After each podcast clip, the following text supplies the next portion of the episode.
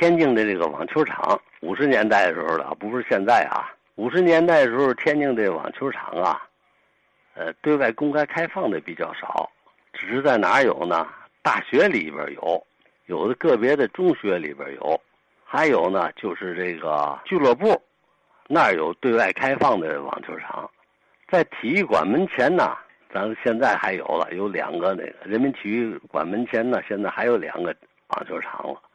除此之外呢，就是在这个现在那个网球场。马路的对面就是现在在那个呃昆明路小学的那个位置上啊，那儿原来是一片空地，也有过两个网球场。昆明路小学那个那个网球场啊是私人的，谁去得得得租。这个体育馆那个这是公家的。当时呢，在体育馆里头啊，那有个网球协会，天津市网球协会啊，当时啊就两个人，一个是啊。网球协会主席姓李，这个李先生啊，听说是原来是干部俱乐部的，没改成干部俱乐部以前呢，不是个俱乐部嘛，是是那儿的主任，回来呢就在这儿当网球协会主席。另外还有一位啊，就是干部，是网球界的一位硕将，他的名字啊叫张之久。这张老先生啊，呃，人特别好。好些具体事儿都是他干。呃，五七年的时候啊，在体育馆那儿啊，暑假里边招了一个网球训练班。这个训练班呢，不收学费，还供应网球拍子，还供应球。到时候呢，人家运动员不练习的时候，你就可以上那儿去锻炼去。呃，由那个张之久老老先生亲自啊当教练教给大伙儿。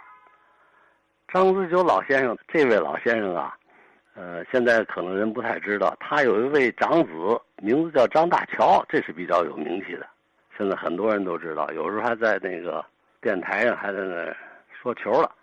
他家呀有好几个孩子，就发现他呀从小啊就把这些孩子都练这个网球，他大概三个也不是四个儿子，都在不同的年龄段里头当了他们那个年龄段的。那组的冠军是这样，这个他们家还有一位女公子，也是女子单打冠军，所以这个老先生呢，呃，一直呢辛辛苦苦的在那工作，呃，培养着天津市的网球力量。这是张志久老先生，是应该值得我们纪念的，是吧？哎，这个又聊到网球运动了啊！网球运动现在天津也是名将不少啊，嗯。哎，这个提到了一位老前辈的名讳张之久，看看有没有听友老师熟悉了解，也欢迎您给我们补充张之久前辈的故事。那么李腾香李先生刚说这俩运动啊，在老年间啊，相对来说，我觉得都属于小众人群啊，呃，都是从租界这边兴起，逐渐扩散，影响天津本土。而网球比这个滑冰啊，我觉得可更小众一点对吧？滑冰呢，你还算是比较容易参与的。天津这个河湖江岔也多，到了三九寒冬，天然的冰场就有了。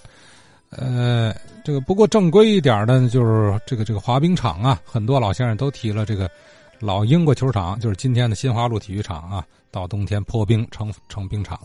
王江荣王先生也有点话想说。